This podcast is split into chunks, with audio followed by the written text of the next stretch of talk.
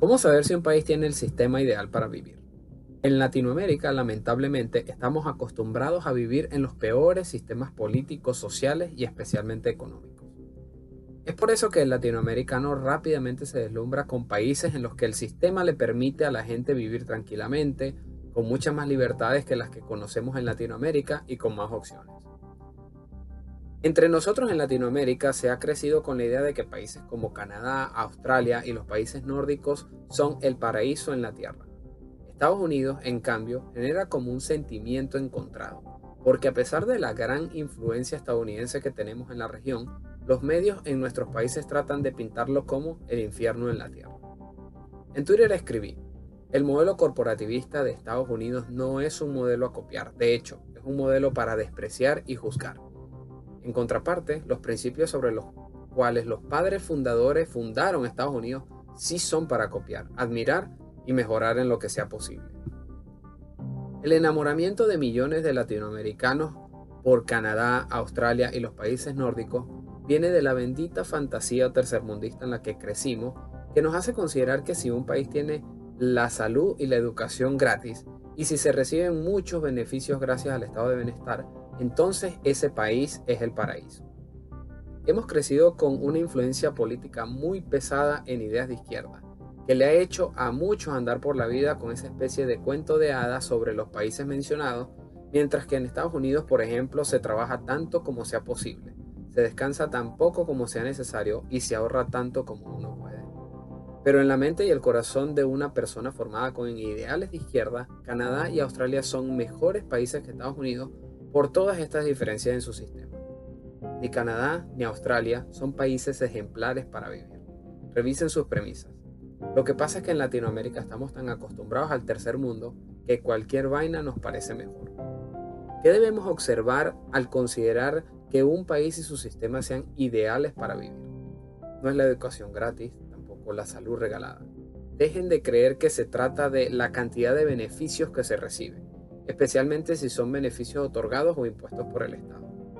Los países, al igual que las personas, tienen su propia filosofía. En los países serios, esta filosofía se expresa a través de su constitución y uno puede lograr identificarla analizando el comportamiento de los ciudadanos.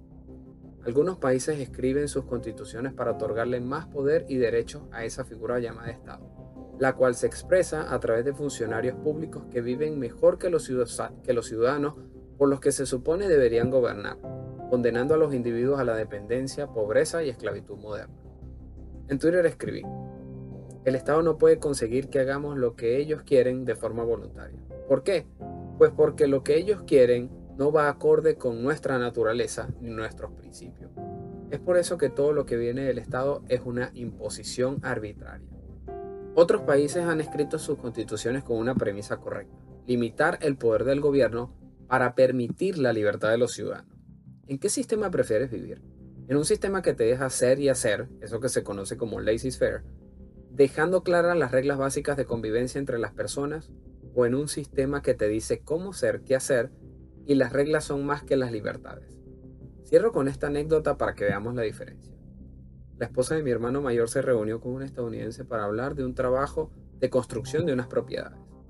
En el plan estaban dos zonas en consideración que están en Florida, Cape Coral y Lehigh Acres. Cape Coral es una ciudad bastante nueva y urbanísticamente organizada. El gobierno de Cape Coral hace un trabajo genial en mantener el urbanismo pulcro gracias a regulaciones que le dicen a las personas qué está permitido hacer, incluso en su propiedad, y qué no. La ciudad siempre se ve limpia y organizada, como estamos acostumbrados a ver las ciudades americanas en las películas. Por su parte, Lehigh Acres es a la voluntad de las personas. Lehigh Acres es una zona virgen en desarrollo y esta ciudad ni siquiera tiene un ente regulador como Cape Coral. Reglas básicas vienen del condado de Lee, pero la gente tiene menos reglas que cumplir que en Cape Coral y la ciudad. En desarrollo no luce para nada organizada como Cape Coral. De hecho, no se ven ni siquiera aceras aún.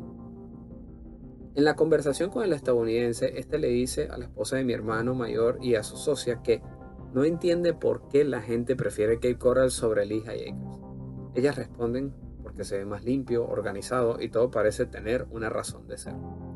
El estadounidense les contesta, eso tiene un precio. la libertad de hacer. La gente está acostumbrada a ver los lugares regulados por un gobierno como ideales porque la vida parece mejor cuando estos les dicen qué hacer y qué no hacer. Cape Coral es organizado porque solo tienes permitido hacer lo que la ciudad, es decir, el gobierno, te deja. Son ellos los que escriben tu destino. Por su parte, Lehigh Acres es un alma libre. Los estadounidenses preferimos vivir en lugares donde el gobierno ni nadie tienen el derecho a decirnos cómo vivir. Así que este proyecto será en Lehigh Acres. Cuando uno escoge dónde quiere vivir y el tipo de sistema, hay que tener los principios tan claros como este señor, que podamos ser y hacer. Mientras más gobierno, menos libertad.